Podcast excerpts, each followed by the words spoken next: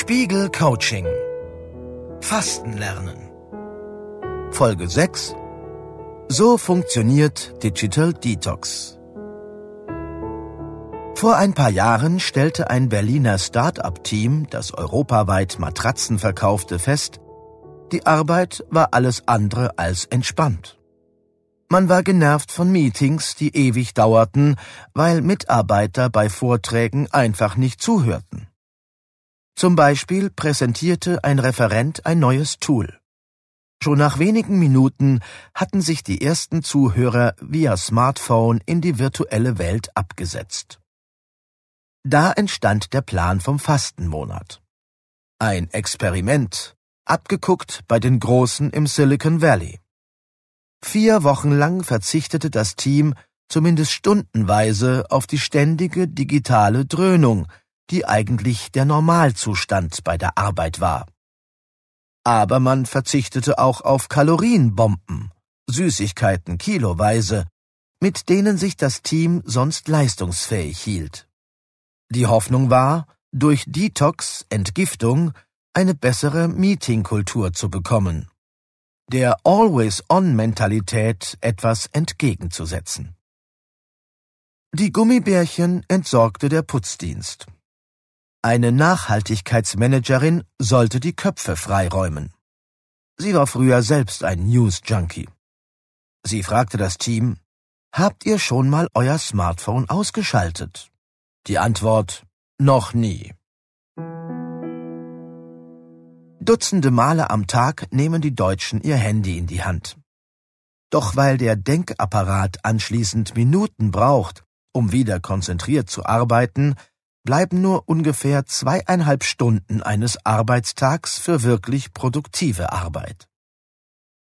Bei dem jungen Matratzenversender starrten die Hipster stundenlang auf Bildschirme. Einige hockten dabei auf Liegestühlen, den Laptop auf dem Schoß. Selbst Witze wurden im Chat erzählt. Studien zeigen, dass Digital-Zombies unter Dauerstress stehen, weil das Gehirn die Plinks und Plonks als Angriff wahrnimmt. Hungrig saugt es alle News auf und ist überfordert. Deshalb braucht es viel Energie. Schokoriegel holen den Körper vermeintlich aus dem Tief. Doch weil der Blutzuckerspiegel wieder sinkt, verlangt das Gehirn schnell mehr. Ein gefährlicher Kreislauf beginnt. Darum stand beim Matratzen-Start-up auch eine Ernährungsumstellung auf dem Fastenplan. Weg mit den Gummibären, Lakritzschnecken, Schokokeksen. Stattdessen aß das Team ein gesundes Mittagessen mit viel Vollkornprodukten. Eine Ernährungsberaterin mixte Obst- und Gemüsedrinks.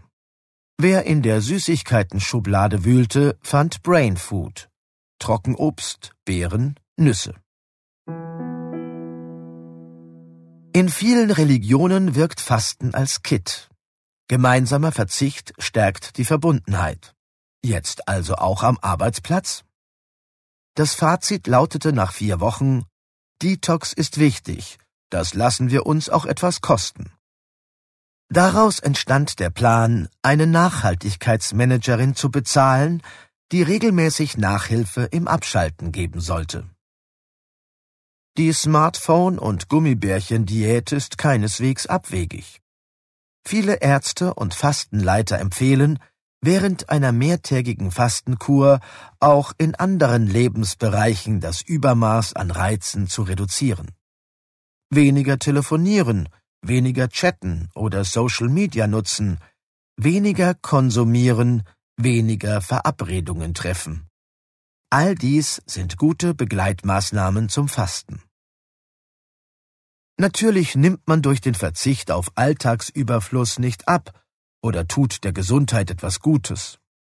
Doch verdichtet sich eine Stimmung, in der man sich bewusst fragt, was und wie viel man braucht, und mit wie viel Input man sich eigentlich wohlfühlt. Deshalb laden wir Sie in dieser Folge des Coachings dazu ein, ein paar Übungen auszuprobieren, die mit Medienfasten zu tun haben. Wir haben zwei unterschiedliche Aufgaben, für Menschen in verschiedenen Lebenssituationen ausgesucht. Überlegen Sie selbst, welcher Medienverzicht eher an Ihre persönlichen Gewohnheiten ansetzt. Weniger Smartphone. Versuchen Sie es in den nächsten Tagen mit Fastenzeiten für den Smartphone-Konsum. Gehen Sie dabei ähnlich vor wie beim echten Intervallfasten. Überlegen Sie sich im Vorfeld, an welchen Stunden des Tages das Handy ausbleiben soll, beziehungsweise Sie nicht erreichbar sind. Ist es eher von morgens bis zum frühen Mittag oder nach Feierabend ab 18 oder 19 Uhr? Oder machen Sie das Handy mal das ganze Wochenende aus? Wählen Sie eine passende Variante aus und versuchen Sie, diese an drei bis vier Tagen beziehungsweise an einem Wochenendtag durchzuhalten. Weniger TV oder Serien. Reduzieren Sie Ihre Bildschirmzeiten. Erwachsene in Deutschland kommen leicht auf drei oder vier Stunden Fernsehen pro Tag. Verbringen Sie in dieser Woche mindestens zwei Tage ohne klassisches Fernsehen, Streamingkanäle oder YouTube. Probieren Sie aus, wie es ist, auf dem Sofa zu sitzen und einfach nichts zu tun. Lassen Sie sich überraschen, welche Einfälle Sie haben, wenn Sie nicht auf einen Bildschirm schauen. Viele Menschen, die sich eine Medienfastenkur auferlegen, beginnen schon am ersten Abend damit zu basteln, zu werkeln oder aufzuräumen. Falls Sie merken, dass diese kreative Energie bei Ihnen aufkommt, verzichten Sie ruhig noch ein oder zwei Tage länger auf die gewohnten Medienabende. Obwohl sie einfach klingen, sind die Aufgaben in dieser Woche für manche Menschen wesentlich schwerer durchzuhalten als neue Essregeln. Der Grund? Wir hinterfragen unseren Medienkonsum oft nicht so kritisch wie unsere Essgewohnheiten.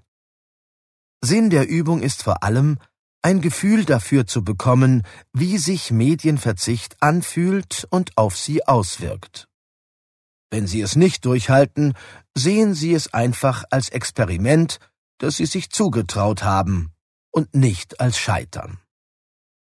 Wichtig, wenn Sie auch in dieser Woche wieder einen Intervallfastenrhythmus durchhalten, geben Sie Ihrem Fastenplan die Priorität.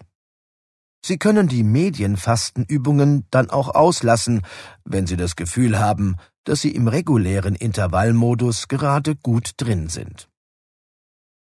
Leider gibt es immer wieder die Momente, in denen man unbedingt einen Snack wie Chips oder Schokolade essen möchte.